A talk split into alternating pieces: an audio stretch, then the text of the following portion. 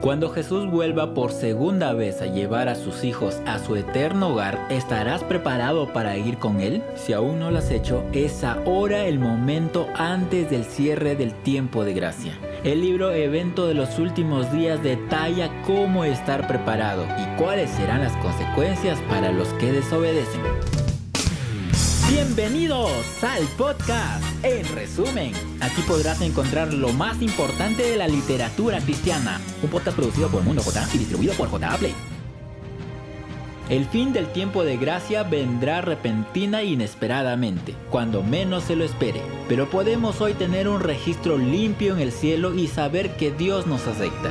Cuando quede concluida la obra del juicio investigador, quedará también decidida la suerte de todos, para vida o para muerte. El tiempo de gracia terminará poco antes de que el Señor aparezca en las nubes del cielo. Aquellos que ahora no aprecian, ni estudian, ni valoran profundamente la palabra de Dios hablada por sus siervos, más adelante tendrán razón para lamentarse amargamente. Entonces, Aquellos que han despreciado la palabra de Dios irán errantes de mar a mar. Desde el norte hasta el oriente discurrirán buscando la palabra de Dios, mas no lo hallarán. Tenemos que aprovechar al máximo nuestras oportunidades presentes no se nos dará otro tiempo de gracia para prepararnos para el cielo. Esta es nuestra única y última oportunidad para formar caracteres que se nos harán idóneos para el futuro hogar que el Señor ha preparado para todos los que son obedientes a sus mandamientos. El mundo muy pronto ha de ser abandonado por el ángel de la misericordia y las últimas siete plagas han de ser derramadas. Los rayos de la ira de Dios pronto han de caer y cuando Él comience a castigar a los transgresores no habrá tregua hasta el fin. Dios es presentado en toda la Biblia no solo como un ser de misericordia y benevolencia, sino también como un Dios de justicia estricta e imparcial. Cuando Cristo deje su posición de intercesor ante Dios, se anunciará solemnemente.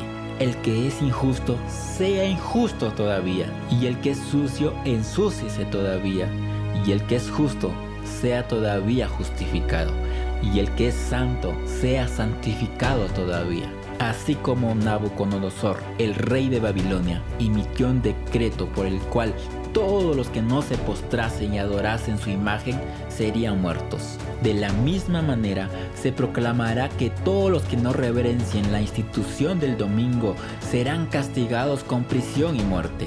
Entonces será cuando se promulgue el decreto prohibiendo comprar o vender a los que guardan el sábado del Señor, amenazándolos con castigos y pena de muerte. Si el pueblo de Dios pone su confianza en Él y por fe depende de su poder, las artimañas de Satanás serán derrotados. Los hijos de Dios no estarán todos en un mismo lugar, estarán en diferentes grupos y en todas partes de la tierra y serán puestos a prueba individualmente, no por grupos.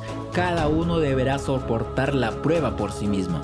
Será entonces el tiempo en que habremos de confiar por completo en Dios y Él nos sostendrá. Nuestro pan y nuestras aguas nos estarán asegurados en aquel tiempo y no sufriremos escasez ni hambre, porque Dios puede preparar mesa para nosotros en el desierto. Si fuese necesario, mandaría cuervos para que nos alimentasen como alimentó a Elías, o haría bajar maná del cielo como lo hizo en favor de los israelitas. Pronto aparecerá en el cielo una pequeña nube negra y que a la distancia parece rodeada de oscuridad.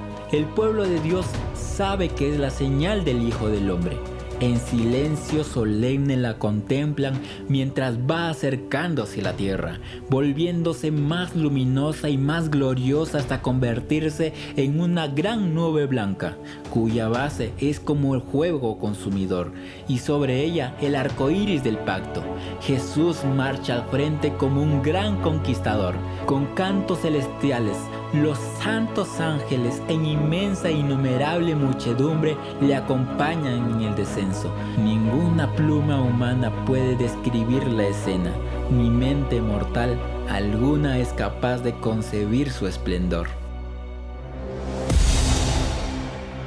Los santos serán transformados en un instante, en un abrir y cerrar de ojos, y son arrebatados para encontrar a su Señor en el aire. Aquellos que le colocaron el manto de púrpura y pusieron sobre sus sienes la corona de espinas, y los que traspasaron con clavos sus manos y pies lo contemplan y se lamentan. Entonces aquellos que lo traspasaron clamarán a las rocas y a las montañas que caigan sobre ellos y los oculten del rostro de aquel que está sentado en el trono y de la ira del cordero.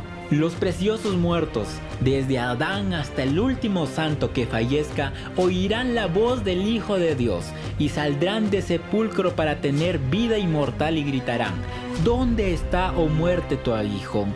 ¿Dónde, oh sepulcro, tu victoria? Y los justos vivos unen sus voces a los de los santos resucitados en prolongada y alegre clamación de victoria. Los ángeles juntarán sus escogidos de los cuatro vientos, de un cabo del cielo hasta el otro. Los santos ángeles llevarán niñitos a los brazos de sus madres, amigos a quienes la muerte tenía separado desde largo tiempo. Se reúnen para no separarse jamás y con canto de alegría suben juntos a la ciudad de Dios.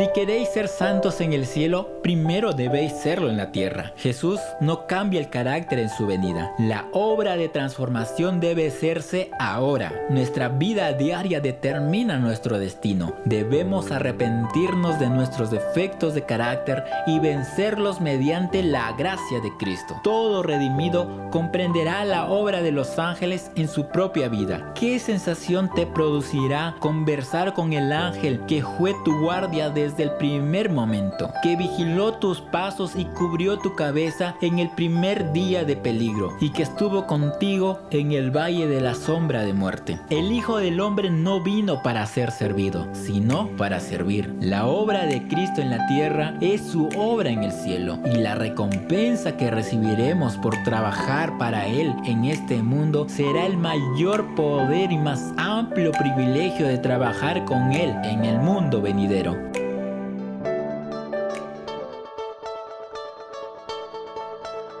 Gracias por acompañarme en el último episodio del resumen Evento de los últimos días. Ahora te motivo a leer el libro y encontrar más enseñanzas para nuestros días. Es momento de estudiar tu Biblia y estar en constante oración. No te olvides de compartir este podcast con tus amigos y seguirme en Instagram como MundoJ. Ahí podrás encontrar más contenido para tu crecimiento espiritual. Un agradecimiento a Dani Chilón por compartir este podcast en Facebook y a mi amigo Ederson Ducas por la edición de este audio.